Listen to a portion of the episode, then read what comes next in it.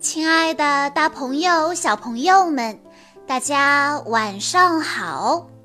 欢迎收听今天的晚安故事盒子，我是你们的好朋友小鹿姐姐。今天我要给大家讲的故事叫做《梦想旅行》。春意盎然，万物复苏。好消息也随之而来，新冠肺炎疫情好转，支援疫情地区的医疗队可以陆续回家了。今天这个故事要送给所有救助生命、治愈疾病的白衣天使，谢谢你们，你们辛苦了。睡觉前。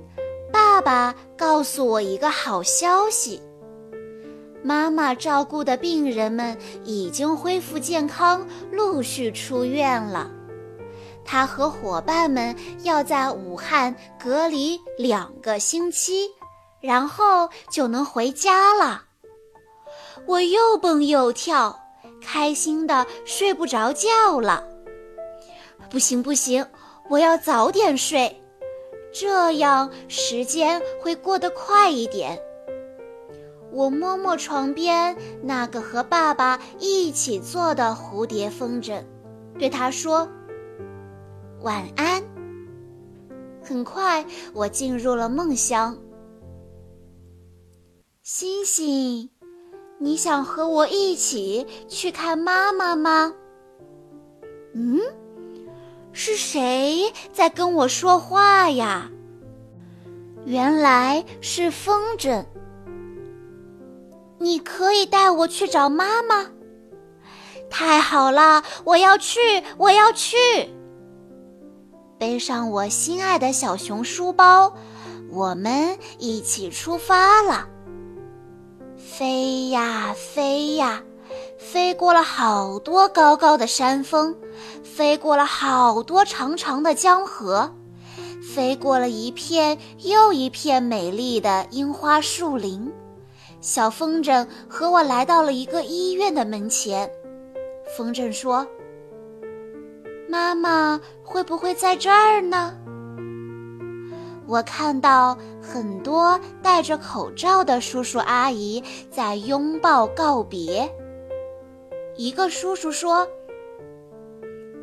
等到明年你们来武汉，我带你们去吃热干面、赏樱花。”好，一言为定。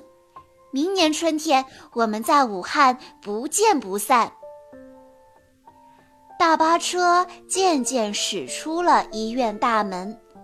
车上的叔叔阿姨仍依依不舍地望向窗外，我和小风筝盘旋着，把他们留下的这个约定悄悄地装进书包里。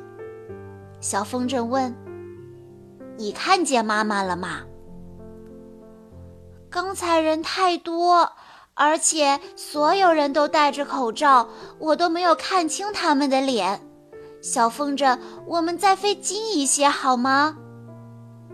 于是，小风筝带着我朝着大巴车的方向飞去。大巴车缓缓行驶，道路两旁的居民楼里有很多人正站在阳台上用力挥手，大声喊：“谢谢你们，谢谢白衣天使。”我和小风筝被他们哽咽的身影感动了，把一个小女孩面颊滑落的泪滴轻轻地装进我的书包里。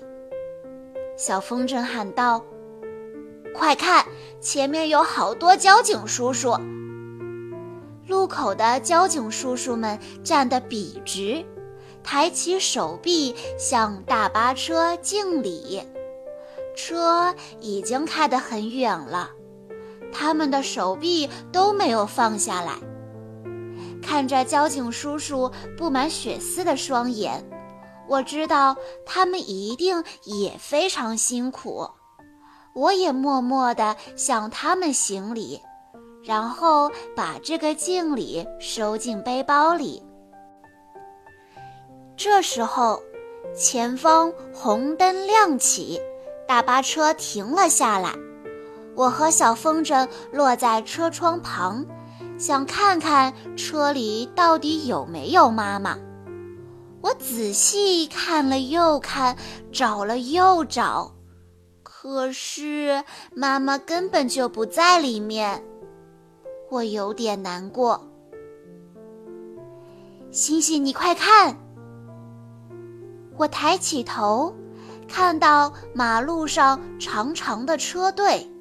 司机叔叔阿姨们都把车窗摇下来，向大巴车里的白衣天使们大声道谢：“你们辛苦了，一路平安。”紧接着，整条街上都响起了汽车的鸣笛声，路边的行人也都停下脚步，深深的鞠躬。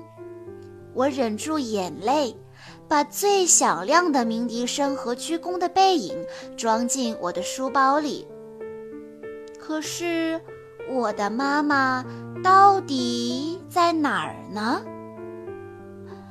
这时，爸爸的声音传来：“星星，起床了。”我睁开眼睛，原来我刚才做了一个长长的梦呀。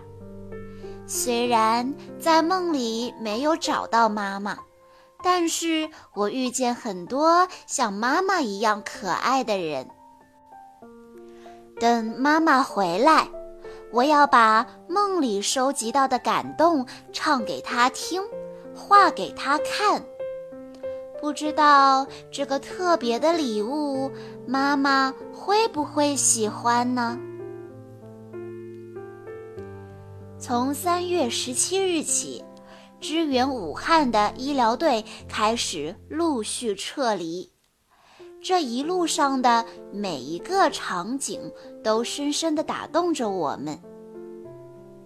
难以轻易向一同奋战的战友说再见的白衣天使，在道路两边列队向医疗队敬礼致谢的人民警察。